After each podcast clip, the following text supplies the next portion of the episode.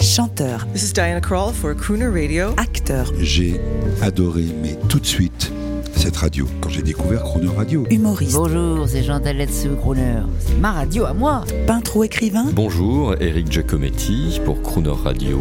ils viennent en amis nous parler de leur actualité et nous raconter leur passion musicale. Crooner and Friends. 8h15, 18h15 sur Croner Radio. Cette semaine sur Croner Radio, hors promotion et pour le plaisir, nous recevons Thierry Ardisson qui nous délivre sa Croner attitude. Bonjour Thierry Ardisson. bonjour. Nous sommes mardi et moi je suis heureux d'être ici. euh, on peut le dire, hein, on est dans un décor de cinéma. Dans un décor Mais extrêmement alors je baroque. vois des pin-up années 30 là en face. C'est Bah, Il y, y a une collection de, de tableaux de Domergue. Alors ça, c'est... Si vous voulez, extraordinaire. moi je pense, alors je suis très rétrograde sans doute, j'adore Andy Warhol, mais enfin bon, la, la boîte de soupe, c'est quand même Duchamp qui l'avait inventé euh, avec l'urinoir. Donc voilà, je pense que Duchamp, euh, vraiment, Duchamp est quelqu'un qui a marqué l'art pour moi. C'est un type très important. Il a dit, cette urinoir, c'est une œuvre d'art. Bon, après, derrière, il y a eu des dizaines de Duchamp, à commencer par Warhol, qui dit, cette boîte de soupe Campbell, c'est une œuvre d'art. Bon. Donc moi, je suis revenu à la peinture euh, figurative. Ah, c'est poupée. La peinture décorative, c'est-à-dire que j'ai pas de. Alors Daniel Philippaki, qui est un grand amateur d'art moderne et d'art conceptuel, se foutait de ma gueule à l'époque où il venait ici. Il m'a même offert un livre qui s'appelait L'art contemporain pour les nuls, en pensant que j'y connaissais rien. C'est pas que j'y connais rien, c'est que pour moi la peinture, avant tout, ça doit décorer. Et c'est vrai que les pin-up, enfin on appelait pas ça des pin-up, les cocottes de Jean-Gabriel Domergue sont euh, euh, pour moi un environnement euh, très agréable. C'est magnifique. C'est magnifique et ça m'a fait oublier de vous dire que je repensais là, en ce mardi à toutes ces émissions, euh, ces premières émissions, parce qu'il va y en avoir d'autres, j'espère, que Il y en vous a avez une- pu faire Il y en a une que je tourne la semaine prochaine. Ouais, ben, on va en parler si Ouais. vous voulez bien, mais c'est pas sûr. Euh, ça dépendra de vous. En tout cas, avec Serge Calfon, Magnéto Serge, euh, nous, on a été tous marqués par l'homme en noir, avec cette précision à l'américaine, ce show permanent dans le talk show. C'est ça qui est le concept toujours. Alors vous êtes plus qu'un pro de la télé, vous êtes un amoureux, un agiographe. Alors quel est l'avenir de la télé en, en trois mots? L'avenir de la télé, je pense que la télé hertzienne aura toujours du sens quand il y a un besoin de communion. C'est-à-dire que si on, L'ubiquité. voilà, on regarde un match de foot, on regarde euh, ce, ce, ce genre de manifestation aura toujours besoin de la télé hertzienne.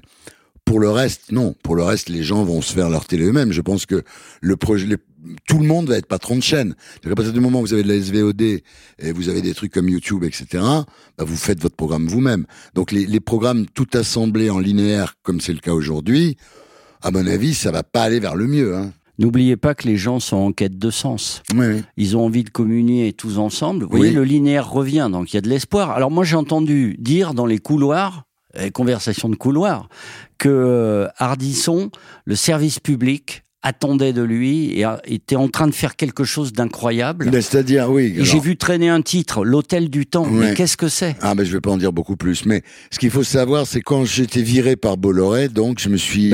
C'était votre ami, Bolloré? Oui, faut, je sais pas, je Eh, suis pas sûr moi, je me beaucoup- souviens d'une interview, il ait était tout jeune. Oui, oui, il au, était, douche. Il oui. peut pas ne plus être fasciné par ce mec qu'il a vu mais- au bain douche. Je cherche même pas l'explication. Moi, entre nous, ça faisait 35 ans que je faisais du talk show. Au départ, j'étais parti pour faire ça 3 ans. J'ai fait ça 35 ans.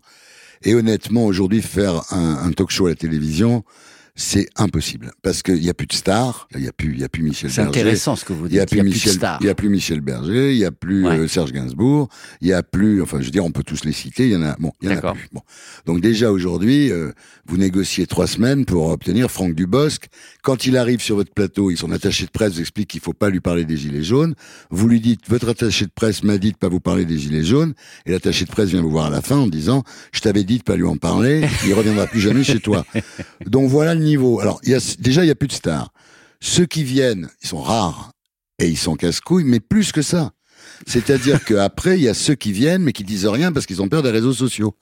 Parce qu'aujourd'hui, s'il avait fallu faire lunettes noires pour nuit blanche, bain de minuit, euh, double jeu, euh, tout le monde en parle, avec les réseaux sociaux, Il y a deux préservatifs. on n'y serait jamais arrivé. Donc, Le donc, micro, il y a deux voilà, préservatifs ça. dessus. Le talk show aujourd'hui, D'accord. honnêtement, enfin, on voit bien ce que ça donne. D'ailleurs, alors, vous avez des talk shows quotidiens, comme c'est à vous et quotidien.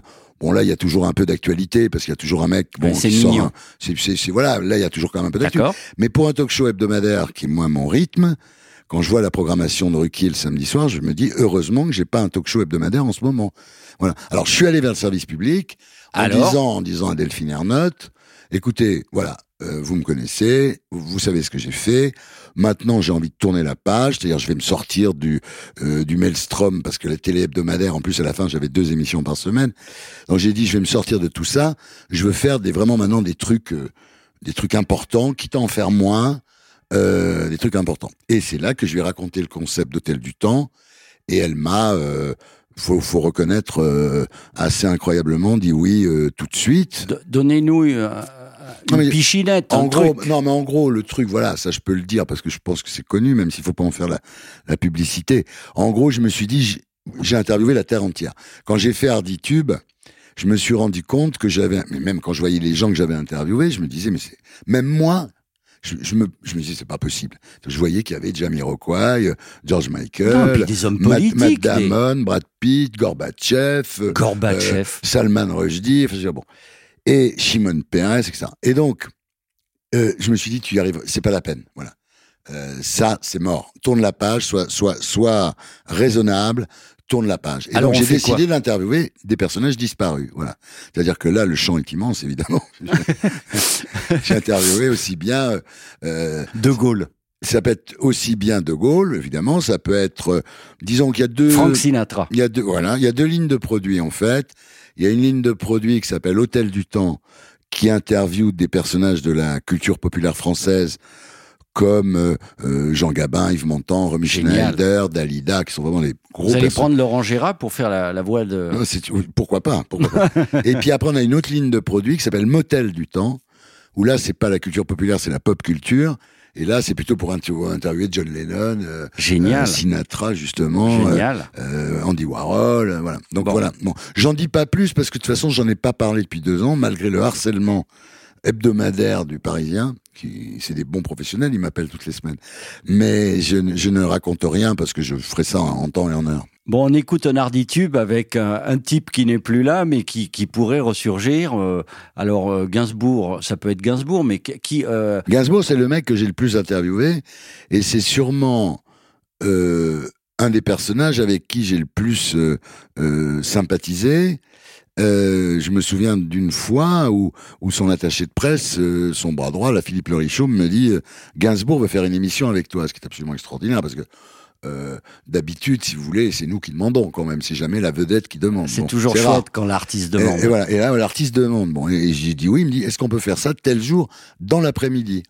Je dis, tu sais, lunettes noires pour nuit blanche, c'est pas une émission d'après-midi. Il dit, non, non, Thierry, écoute, franchement, euh, sois gentil, fais-le l'après-midi. Donc on tourne l'après-midi, lunettes noires pour nuit blanche, spécial Gainsbourg, où je lui fais rencontrer Antoine Blondin, qui connaissait pas, alors qu'ils picolent dans le même quartier, ils ont picolé dans le même quartier pendant 40 ans. Je lui fais rencontrer Blondin, bon, il voulait voir Béatrice Dalle, j'ai- Béatrice Dalle, et puis il y avait aussi cette fameuse interview Gainsbourg interviewée par Gainsbar, Ah, l'auto-interview. déjà Exactement. Et donc voilà. Et donc on fait cette émission, ça se passe super bien. Et le soir, je dis à son à, à Philippe Le Richaume, je dis mais enfin explique-moi pourquoi il a demandé à faire l'émission. Et il me dit il est opéré dans deux jours et voulait faire sa dernière émission avec toi.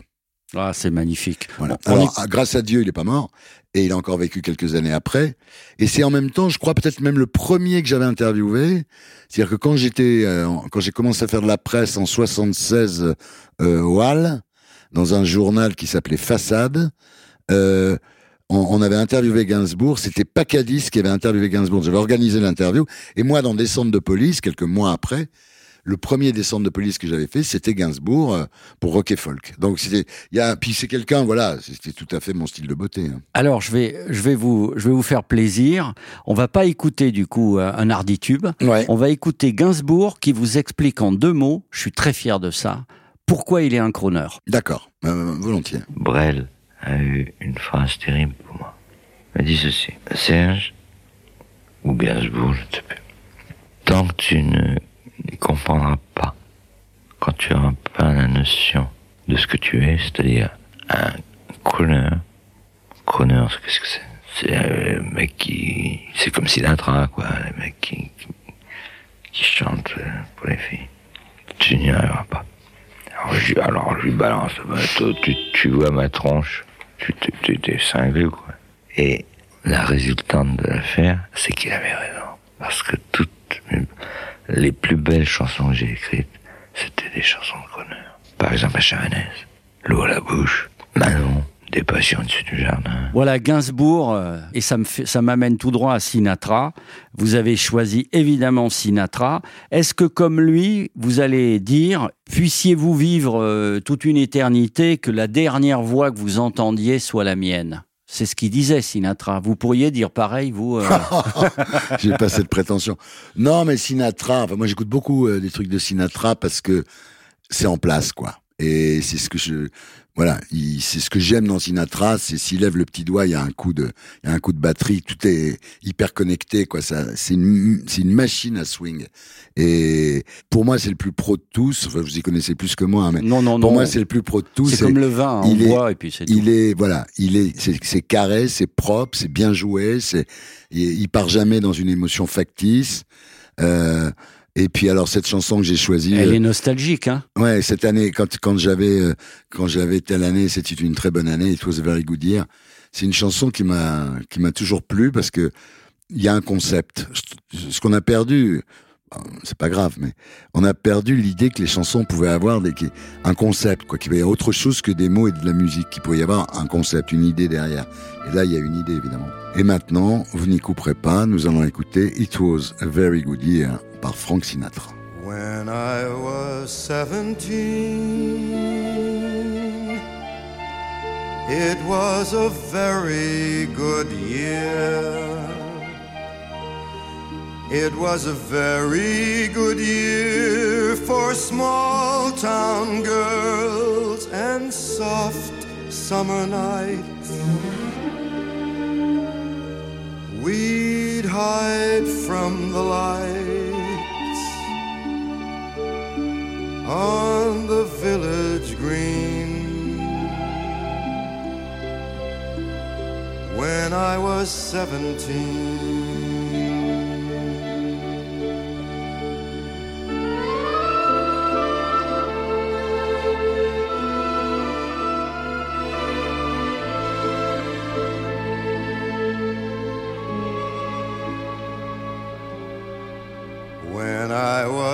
21, it was a very good year. It was a very good year for city girls who lived up the stair with all that perfumed hair. And it came undone when I was 21.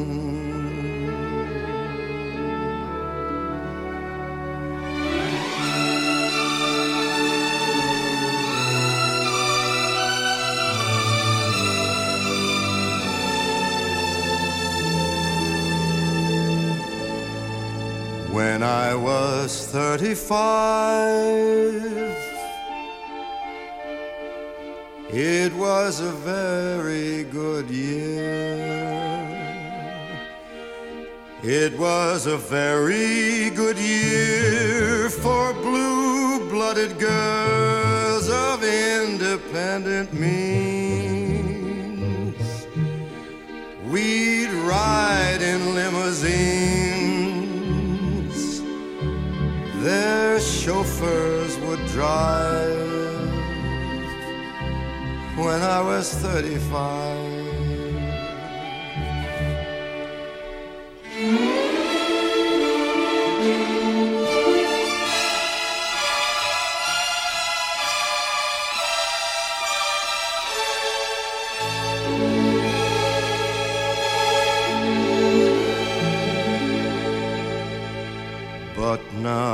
The days are short. I'm in the autumn of the year. And now I think of my life as vintage wine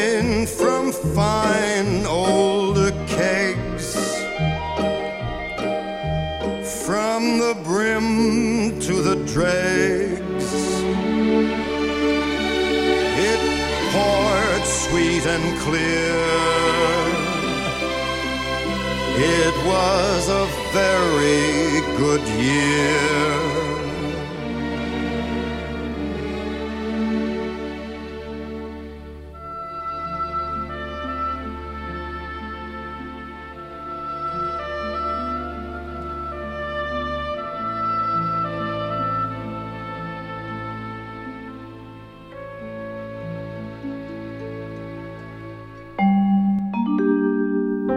Demain à 8h15 et 18h15, vous retrouverez Thierry Ardisson et l'intégralité de cette interview en podcast sur le chronoradio.fr.